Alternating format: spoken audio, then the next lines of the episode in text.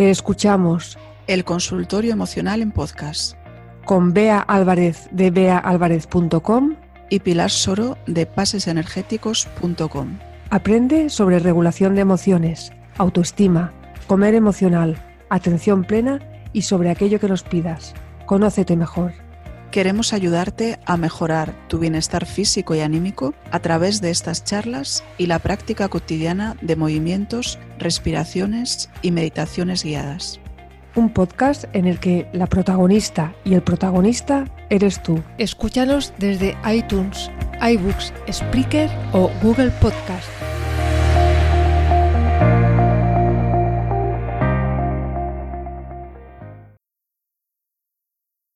Buenos días a todo el mundo. Hoy tenemos, como siempre, a Bea Álvarez y también tenemos a la persona que nos ha compartido su, su, experiencia. Ella es Paula y ella misma nos va a explicar lo que está viviendo. Buenos días a las dos, Bea. Buenos días, Paula. Buenos días, Pilar. Buenos días, Bea. Hola, buenos días a las dos. ¿Cómo estáis?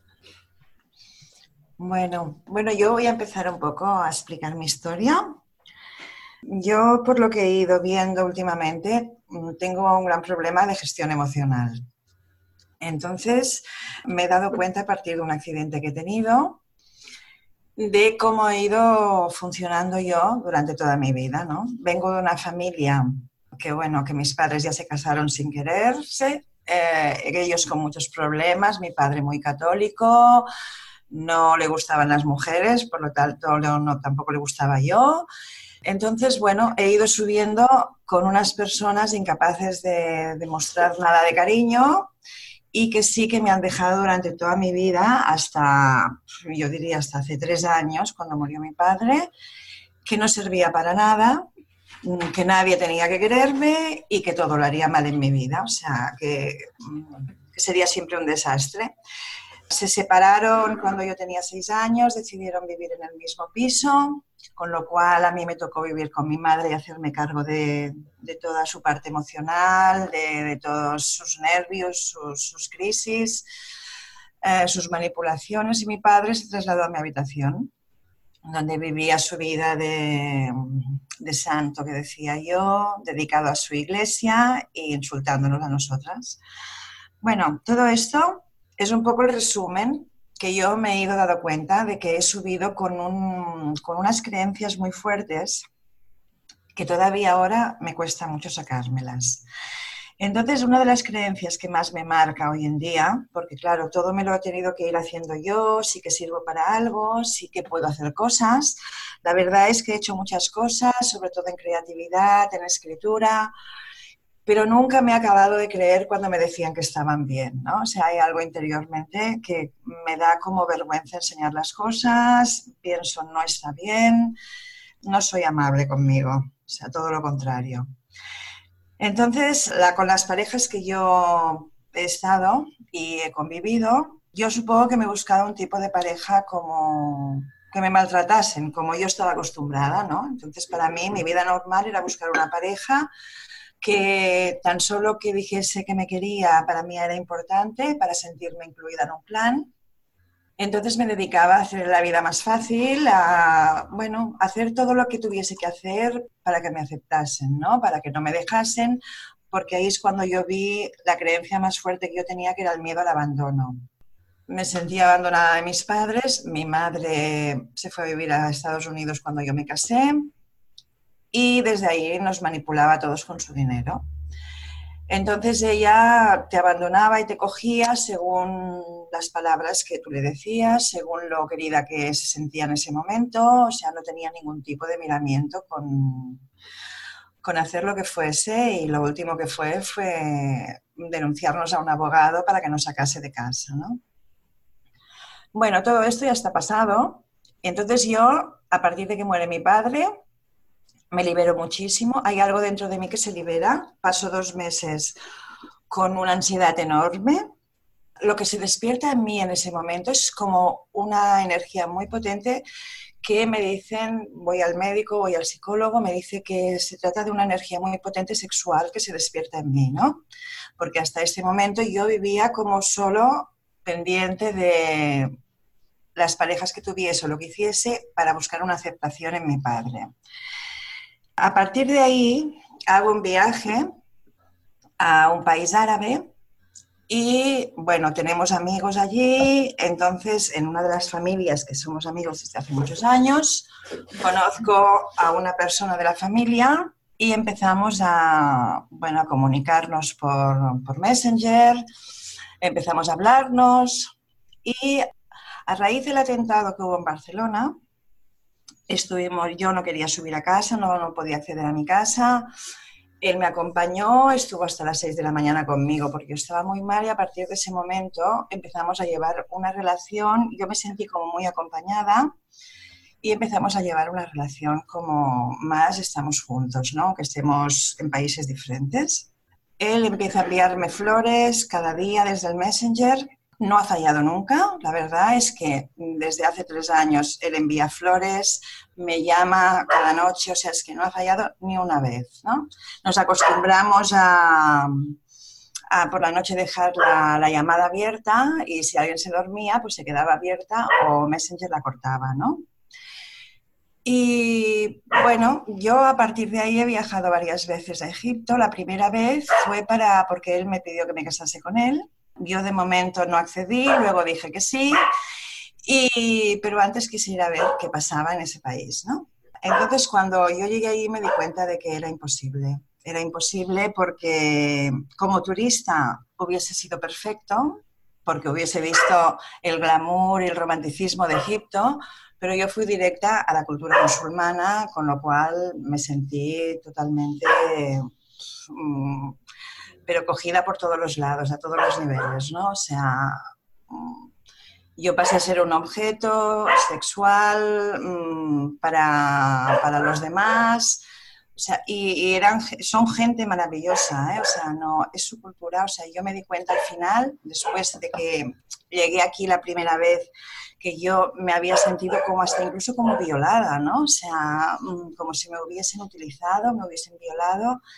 Estuve seis meses que yo no entendía qué estaba pasando y me di cuenta de que no era, eh, no era esta persona, sino que era su cultura, que, que es que no, no había más. O sea, como mujer era así. Entonces, bueno, decidí seguir con él eh, viajé más veces allí, pero ya sin quedarme. O sea, tuvimos que hacer un papel de, boda porque allí si no tienes ese papel y la policía te para, se llevan al hombre al, al calabozo. Entonces hicimos el papel, hicimos una boda que solo sirve en Egipto y bueno, cuando yo iba, pues cogíamos un apartamento y estábamos juntos y muy bien, la verdad, cuando estábamos en el apartamento, él estaba muy bien, ha ido mejorando en todos los aspectos, esto sí. Pero bueno, él también siempre con un punto de necesidad de irse de allí porque, porque están súper súper agobiados, ¿no? En Cairo, este verano, yo voy y, y tengo un accidente. O sea, yo ya fui con la intención, yo, no, yo había ido posponiendo los viajes porque ya me estaba bien la relación que yo tenía con él, ¿no? O sea, me sentía, mi parte emocional, esa que, que yo siempre tenía ese gran vacío, él la llenaba muchísimo. O sea, además la llenaba de esa manera árabe tan, es, bueno, es que es una cosa como imposible de describir, ¿no? Porque es que es algo como vivir en, en, la luna, en el sol, en las estrellas, o sea, siempre es como, como algo muy bonito y él la llenaba de esto y a mí me parecía perfecto y puse ahí toda mi parte emocional, toda. ¿De dónde me viene este miedo tan horroroso que yo siento a partir de las 7, las 8 de la noche?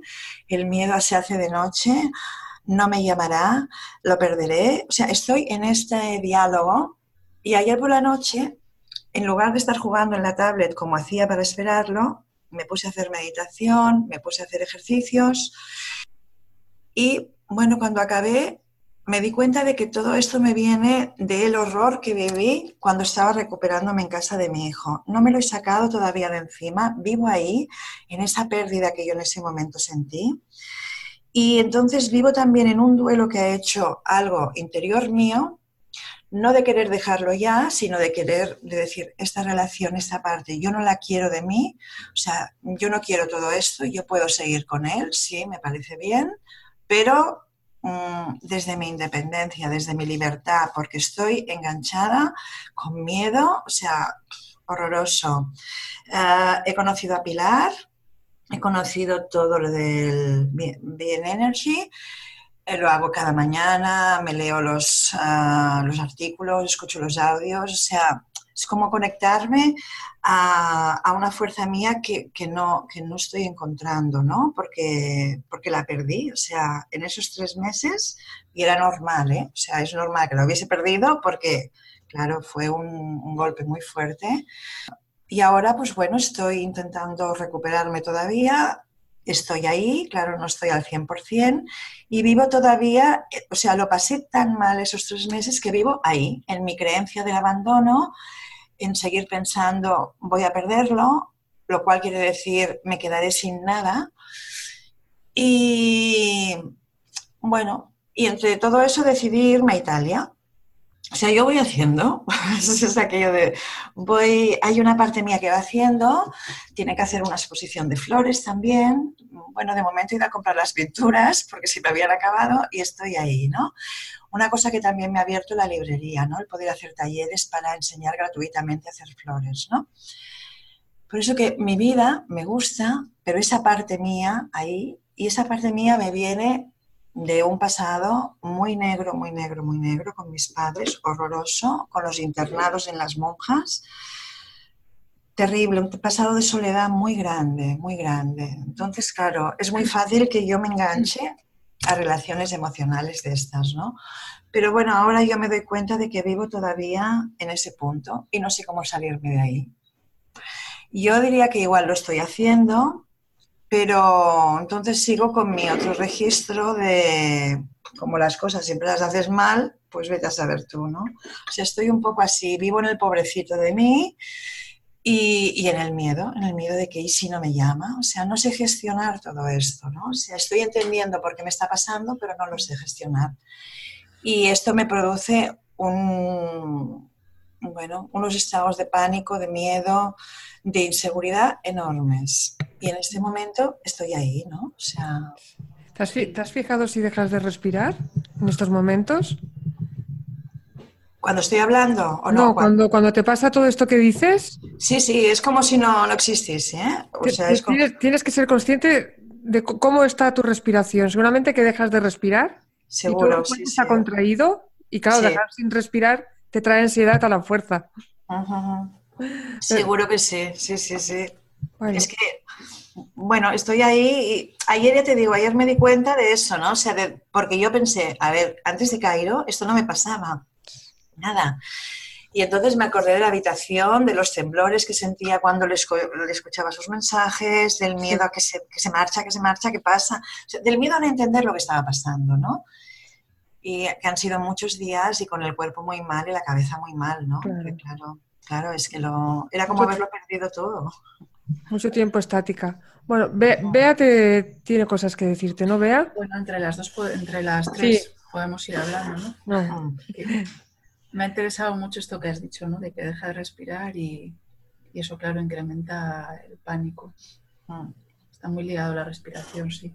Sí, sí, sí, sí. Y bueno, como nos habías enviado ya un resumen de, lo, de todo esto que nos has contado, pues yo he tenido un poquito de tiempo para pensar en ello y, y bueno, yo creo que lo estás haciendo muy bien, aunque tengas por ahí una vocecita que te dice que no, como dices tú, ¿no? Que tienes una voz que te dice que no lo haces bien, que, que como las cosas siempre las haces mal.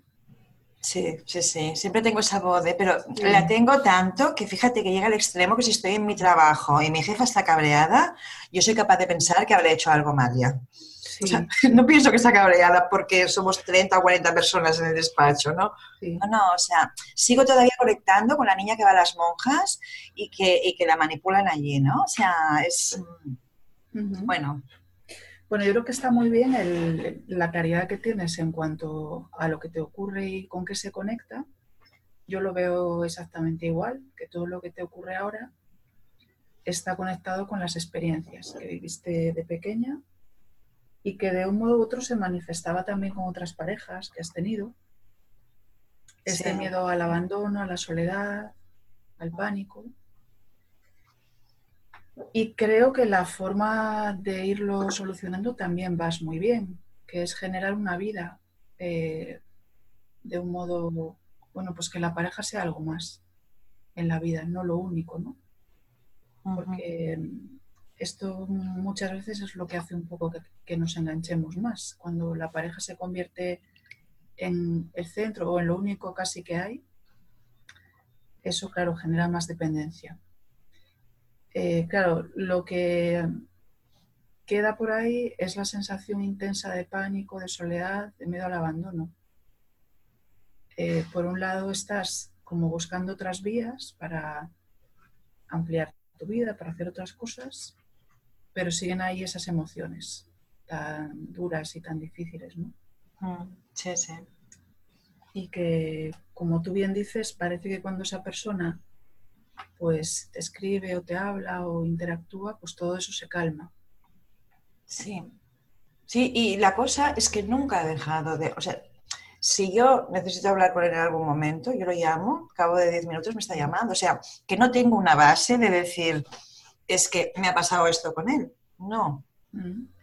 O sea, soy yo, sí, sí, soy yo totalmente, ¿no? Por eso ayer, cuando pensaba, ¿de dónde me viene este miedo tan horroroso que desaparezca? Claro, entonces yo conecto con el principio de mi recuperación, porque es que fue horroroso. O sea, fueron tres meses que yo cuando llegaba la noche, es que la temía solo de saber que me llamaría y que por dónde me saldría, ¿no? O sea, era un miedo terrible a perder esa parte que yo hasta ese momento, claro, o sea, claro, yo me encuentro dentro de una habitación sin poder andar, que no podía cruzar ni una calle por mucho tiempo, primero con un andador, luego con una... Entonces, todas las horas del mundo sola, sin amigos, sin nadie, mi hijo llegaba muy tarde. Y claro, con el único sustento, aquello de qué hago y, y está él, ¿no? Yo también le puse mucha carga encima, o sea, yo lo entiendo, porque era, bueno, tienes que estar por mí todo el día, ¿no? Pero bueno, es lo que hizo durante todos estos años, es lo que ha hecho.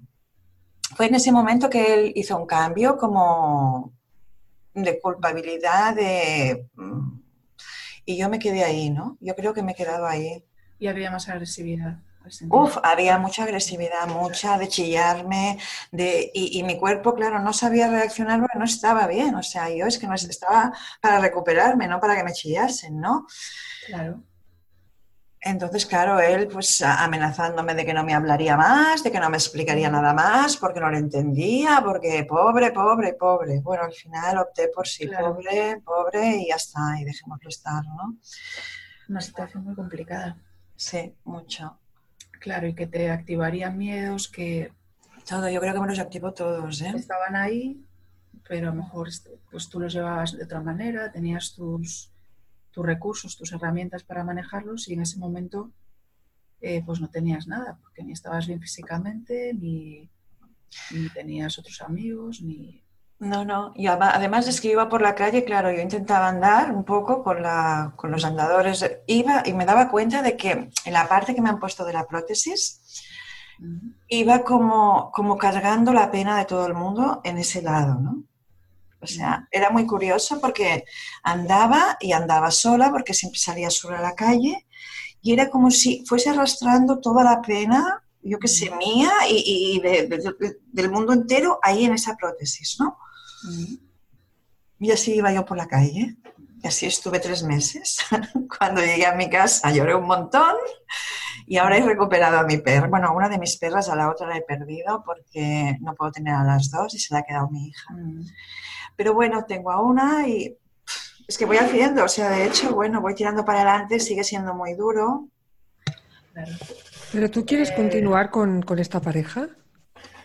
Sí, o sea, de momento yo no, o sea, a ver, yo de momento psicológicamente no estoy preparada para dejarlo.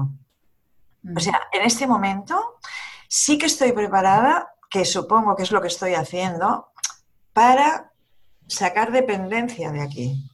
Mm. Que supongo que es lo que estoy haciendo con todo esto. A mí la relación con él ya me está bien, o sea, hablamos, nos llamamos, o sea, sabes que hay alguien ahí con quien hablas de vez en cuando, con si en algún momento tienes un bajón lo llamas, puedo ir yo el año que viene, a lo mejor en algún momento se viene él, me parece bien, pero esa dependencia que yo puse mm, después de mi accidente, que me, que me está haciendo sufrir, no es él en sí, o sea, es todo mi, bagaje y, y, la fuerza que yo le he dado a todas las palabras, porque claro, como decía mi hijo, cuando te, se ponga así le cortas el teléfono que está a 4.000 kilómetros, punto. Y en ese momento yo era incapaz de hacerlo, ¿no? Ah, yo, esta relación, yo por ejemplo no podría, si estuviese él aquí, o irme yo ahí, esto sí que no. Yo vivir con esta persona no podría, ¿por qué? Porque es agresivo, porque es una cultura que yo mm, sería un cero a la izquierda, no puedo salir a la calle yo sola para hacer lo que quiero, entonces no, no, no, eso no me interesa, pero si es que si tuviese una relación aquí en este momento, a mí mi libertad y mi independencia me gustan, o sea, es como algo ganado a peso, ¿no? Por eso que te digo que soy muy contradictoria, porque es como si de esta relación solo me interesase el punto ese de que ya me he acostumbrado a un messenger, me he acostumbrado a que nos vemos de vez en cuando y entonces yo a partir de ese momento que yo veo que tengo una dependencia muy grande y que me he quedado muy enganchada a esos miedos, que me han salido todos los miedos por ahí que estaban ahí guardaditos, aquello en un cajón, ah, yo digo, me tengo que montar la vida como sea. Entonces todo lo que estoy haciendo me gusta, pero hay ese, esa parte esa parte tan fuerte con mi madre que todavía está llamando y que todavía está, uff, venga, venga, su parte negativa muy fuerte. Una parte también muy importante que es mi hija.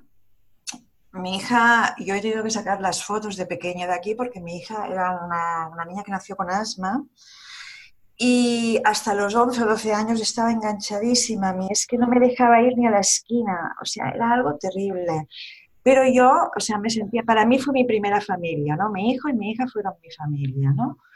Pero mi hija decidió, a partir de todas las denuncias que puso mi madre en un momento dado, cuando llegó su adolescencia, que, o sea, no daba más besos, o sea, pasaba de todo el mundo y ahí se ha quedado, ¿no?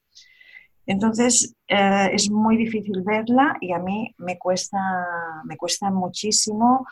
es como un dolor que se me ha quedado dentro, ¿no? El haber perdido la relación con mi hija de la manera que tenía, verla solo muy de vez en cuando, eso sí, cuando la he necesitado la he tenido, igual que a mi hijo, mm, pero bueno, es muy difícil poder contactar con ella, ¿no? Eh, entonces me han salido todas estas cosas a raíz de ahí. Y Halet ha sido el detonante. Yo por eso decía en el escrito que Halet me ha enseñado muchas cosas. O sea, me ha enseñado dónde estoy ahí.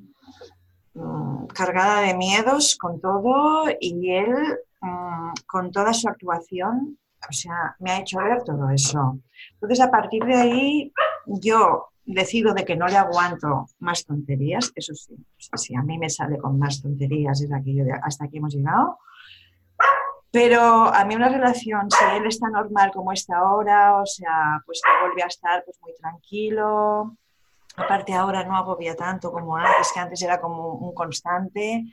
Ah, ahora llama, llevamos un horario normal por la noche, o sea, no estamos hasta las dos de la madrugada al teléfono. O sea, todo se normaliza bastante, pero el punto es aquello de, a ver, tengo que quererme un poco más. Entonces, a partir de ahí necesito que mi cuerpo tenga energía. Yo entiendo de que tiene poca, pero tiene poca por todo lo que le ha pasado al cuerpo. O sea, es que eso es normal. Claro. Es que has estado mucho tiempo, has estado mucho tiempo también sin poder moverte. Claro, es que he estado tres meses, o sea, la primera vez que me moví aquello un poco más fue cuando me volví para allí, y estuve con toda esa gente y decidí hacer todo el viaje visitando todo como si fuese un turista y lo conseguí hacer sin esfuerzo, fue, estuvo bien. Eh, pero a partir de ahí es cuando yo llego aquí y tengo que moverme. Y me he ido moviendo, la verdad es que en cosa de, un mes mm, he hecho muchas cosas. O sea... Yo, me refería a moverte en el sentido de tu cuerpo físico. O sea que... Sí, sí, sí, sí, sí, de mi cuerpo físico. Porque yo me movía mucho, y hacía tres horas de ejercicio cada día entre las clases de yoga, Ah, claro, una hora sacando a mis perros por aquí por la montaña, mm. eh, luego que si piscina, que si tal. Claro, y pasé a que no podía subir una escalera, a que me tenían que, a que era aquello, ahora te vamos a enseñar subir una escalera, ¿no? Y ahora te vamos a enseñar a cruzar una calle, ¿no? Claro, para mí aquello fue, mm, es que quiero llegar hasta la biblioteca, ¿no? Y no podía, ¿no? O sea, es decir, eso no puedes, ¿no? Ya está, o sea, es así. Bueno, mira, nos, nos quedan diez minutitos solamente. Sí. Mm, creo que estaría bien que, que Bea nos aportes tu parte de, la psicología, ¿no, Bea? Pues, ¿Cómo lo ves? Bueno, mm, yo creo que esto que comenta acerca, ¿cuál era el nombre que habíamos? Paula, ¿no? Sí, Paula. Eh, acerca de vivir la relación en libertad y, de y del miedo al abandono, eh, están, a mi modo de ver, están eh, completamente ligados. Porque cuando hay un miedo intenso al abandono y, buscas, eh, y lo que estás buscando en esa persona es hacer pues, lo que sea necesario para que no te abandones, tú te resta toda la libertad. Y esto está muy ligado a la autoestima, lo que estamos hablando de que tú sientes que no te quieres, que te gustaría quererte más. A quererse se aprende es decir, un niño cuando, cuando es pequeñito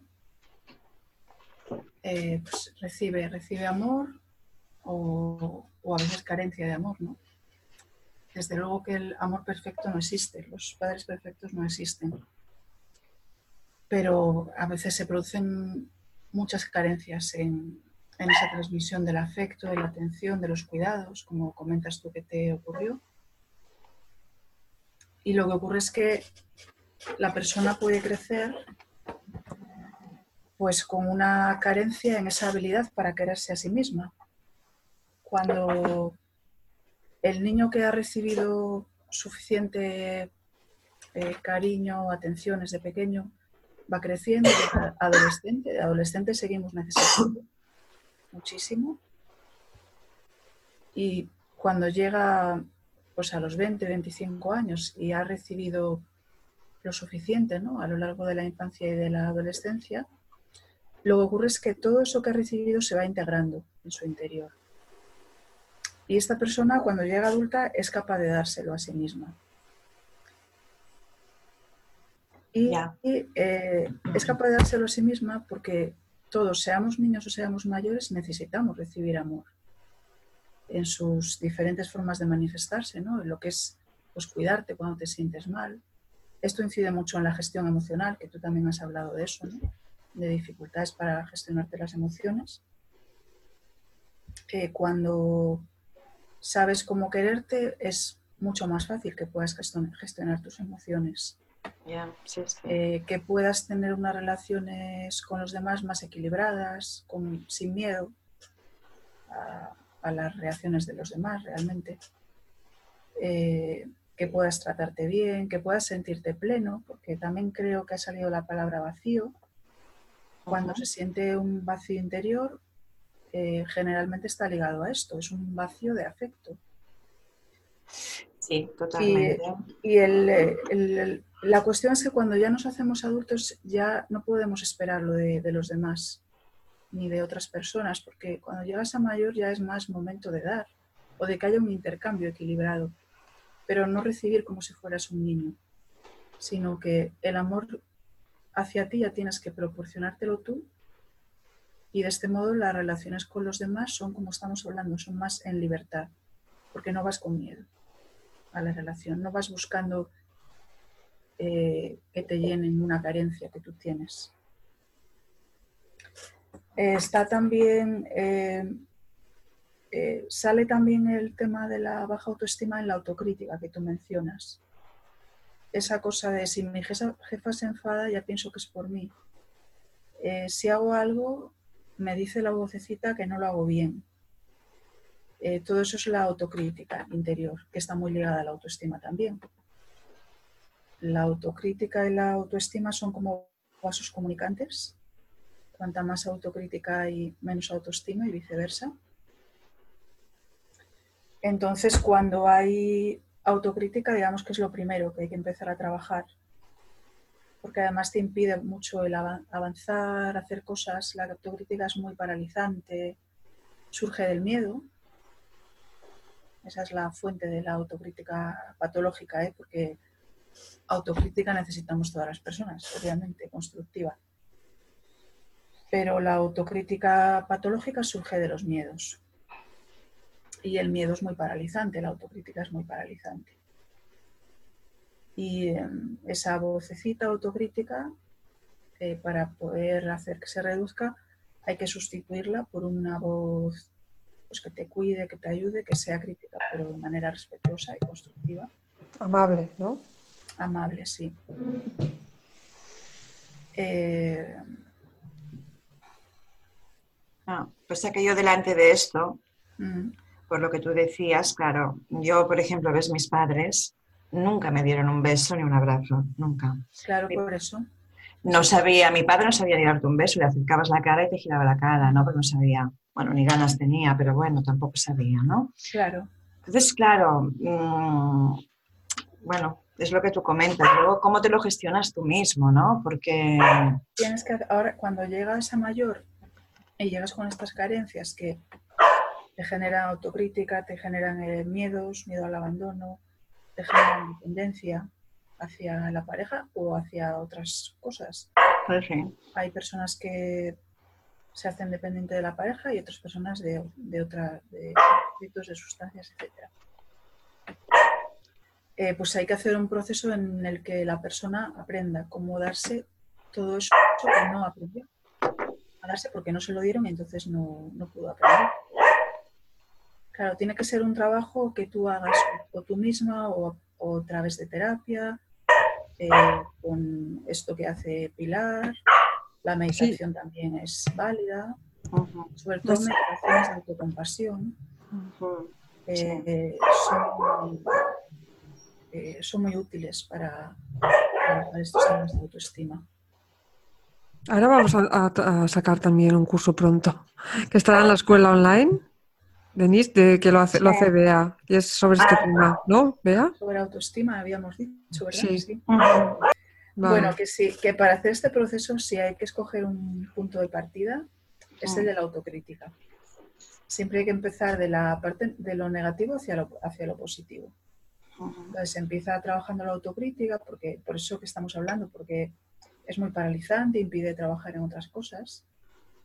Y una vez que la autocrítica está más calmada, hay que calmarla, eh, se puede trabajar eh, los aspectos positivos de la autoestima, ¿no? que es darse reconocimiento, es darse valoración.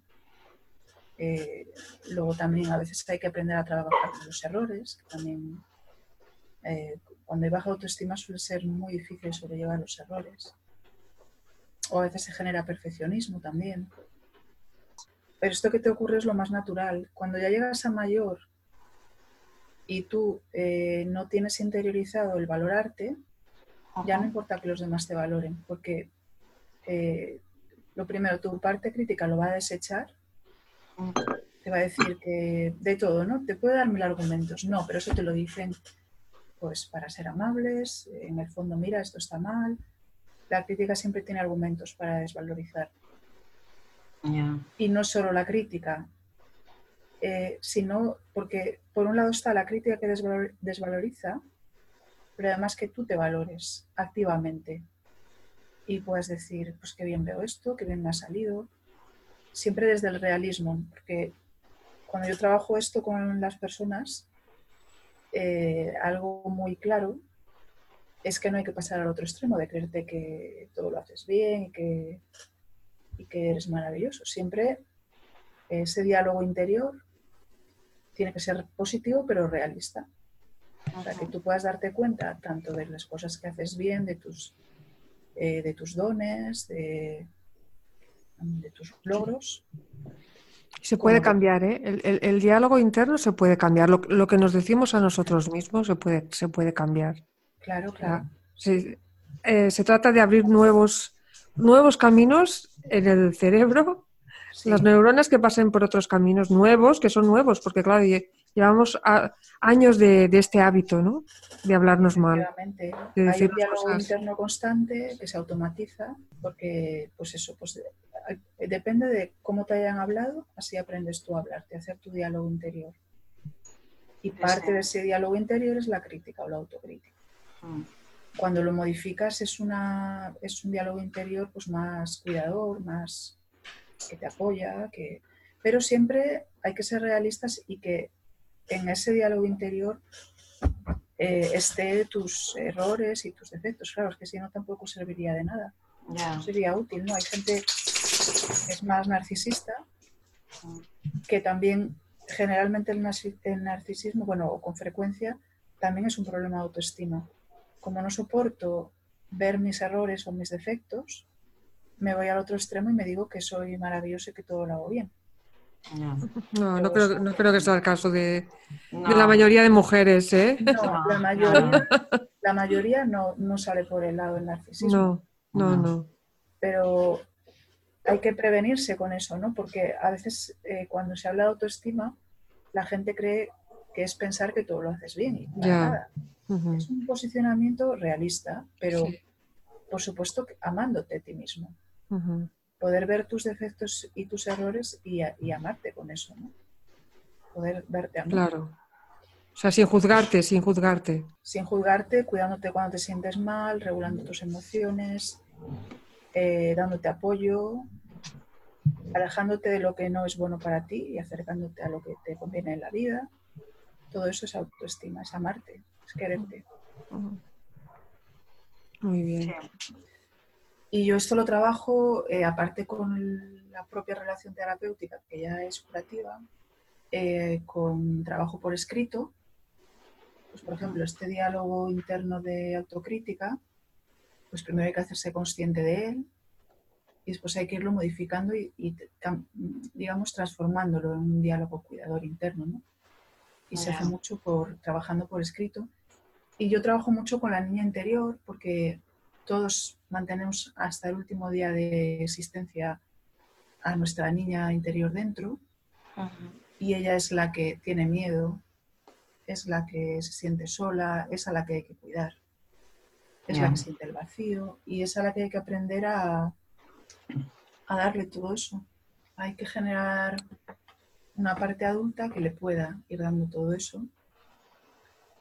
Y cuando esta niña interior percibe que todo eso se va colmando, pues van desapareciendo los miedos. Yo esto lo he visto en muchas personas con este problema, que se ha ido produciendo de esta manera el cambio, ¿no? Mm. Lo que estaba intentando decir antes que, que el objetivo es, es que nos encontremos bien, o sea, que vivamos tranquilas, en paz, contentas, que puede sonar un tópico, pero es que es, es, es, nuestro derecho, o sea, es que no hay otra manera de vivir más que estando bien. Sí que podemos tener en algún momento que te puedas sentir más o menos, un poco más triste, pero también fíjate cuando estás triste que puede ser que estés cansada, que no te has alimentado bien, que llevas tiempo sin moverte. yo para mí mi terapia es el movimiento. O sea, para, regular mi estado de ánimo, o sea, yo me, me muevo aunque sean cinco minutos, diez. Mira, si me muevo dos horas, mucho mejor, caminando, practicando los pases. Y es que entonces ya pienso de otra manera, o sea, todo lo veo de otra manera. Sí. El movimiento influye muchísimo. Mucho, porque yo, yo, me doy cuenta de que si un día me levanto que no estoy muy bien, aquello que te levantas y dices, hoy no estoy muy bien, ese día es como que tienes menos energía y que todo mm, se te tira más encima, ¿no? Entonces, si no haces este punto de, de los ejercicios, de moverte, de mira, y, a veces incluso te puedes quedar 10 minutos en la cama respirando, o sea, siendo consciente de tu respiración, relajando tu cuerpo, relajando tu cuerpo y respirando. Solamente eso. Y ya verás que te, levantas diferente. O sea, te quedas contigo misma, ampliando la respiración, haciéndola consciente, un poco más larga, más profunda. Intenta relajar el cuerpo 10 minutos y, si te has levantado mal, se cambia el estado de ánimo, solamente con la respiración, que es muy mm. importante. Sí. Hoy una cosa que quería preguntar a Bea. El escribir el libro, este dolor que siento interno cuando escribo el libro, ¿esto es bueno que lo tire para adelante o mejor lo aparco? no sé, no sé qué hacer con mi libro. Debido al dolor, dices, a causa del dolor. Aparcarlo para no sentir el dolor. Exacto, yo creo que eso no tiene que ser así, pero lo pregunto porque es que yo me pongo ahí delante, entonces claro, como estoy haciendo un relato entre cosas que he y cosas que yo voy a poner ahí, ¿no? Ah, pero no deja de que me conecta con un país, con unos momentos que, claro, yo para mí pienso, si, si noto el dolor en mi estómago en ese momento, es porque tengo que sacar eso de ahí dentro, ¿no?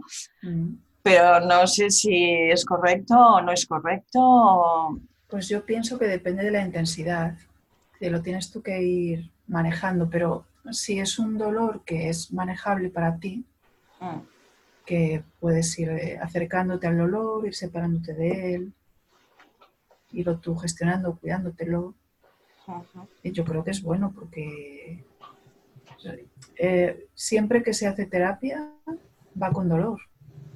Una terapia que es muy cómoda, una terapia que no, que no ocasiona algo de dolor, realmente no estás haciendo gran cosa. Ya, sí, El sí. dolor, irlo sacando, irlo sintiendo, siempre con pues sosteniendo ese dolor, ¿no? Claro, el problema del dolor es cuando se hace tan desbordante que te desborda, te supera, te bueno, pues que tenga una, una intensidad enorme y, y no lo puedas contener, ¿no? Yo creo que escribir el libro Mm, es una excelente oportunidad para recapitular. O sea, unir el escribir el libro a tu recapitulación, que es esta técnica milenaria. O sea, si tú, por ejemplo, estás escribiendo una situación y, y empiezas a sentir este dolor, paras, paras y respiras, como se respira en la recapitulación, visualizas, ¿eh? visualizas, vuelves a ese sitio, pero haces la respiración de la recapitulación.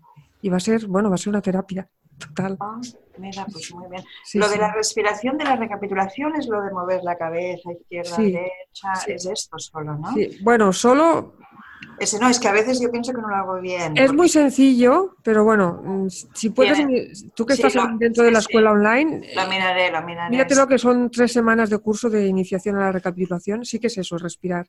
Pero hay que poner el, el intento de, de sentir que estás ahí, de visualizar. ¿eh? de sentir, de sentir también como unas fibras que salen de, tu sí, estómago sí. Hasta, hasta ese lugar y recuperas la energía que dejaste ahí. O sea, Vale. respiras hacia la izquierda, recuperando la energía que ahí dejaste y exhalas hacia la, hacia la derecha, aunque no importa, ¿eh? el lado izquierdo o el lado derecho, da igual. Pero al sacar el aire, estás sacando tus miedos, ¿eh? tu, tu tensión, tu, tu ansiedad, todo lo negativo al exhalar el aire. Ya. Pues no, no, pues lo encuentro muy bien. Desde esto de, a medida que vas escribiendo, hacer esto, sí.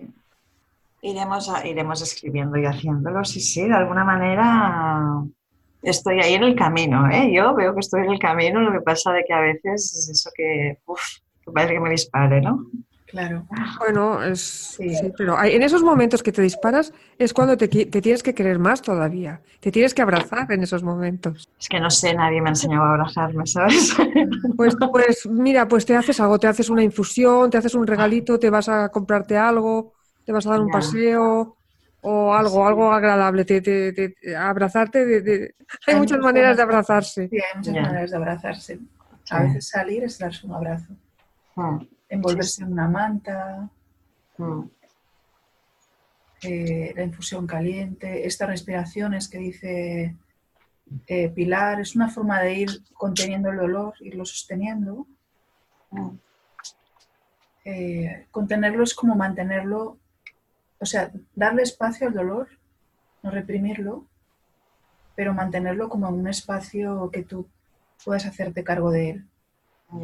Y para eso hay que irse, desde mi punto de vista, hay que irse acercando a él, pero separándose también. Si tú ves que ya es demasiado dolor o que ya te va a desbordar, puedes hacer alguno de estos ejercicios o separarte de él un poco para que baje y cuando tú puedas vuelves a él y así. Sí, sí. Es que no, no hay más, ¿no? claro. Bueno, Señoras, Bueno, bueno, señoras, pues sí. ha sido un placer hablar con vosotras. Sí, sí. igualmente. Muchas gracias por escucharnos. Saludos a todos. Gracias Paula, gracias Bea. Y nos vemos en el próximo podcast. Pues muchas gracias a ti, Pilar, y, y a Paula por compartirnos su historia. Y a vosotras también por, por escucharme, por darme consejos, por hablar. Sí, sí, muy bien. Gracias. Hasta pronto.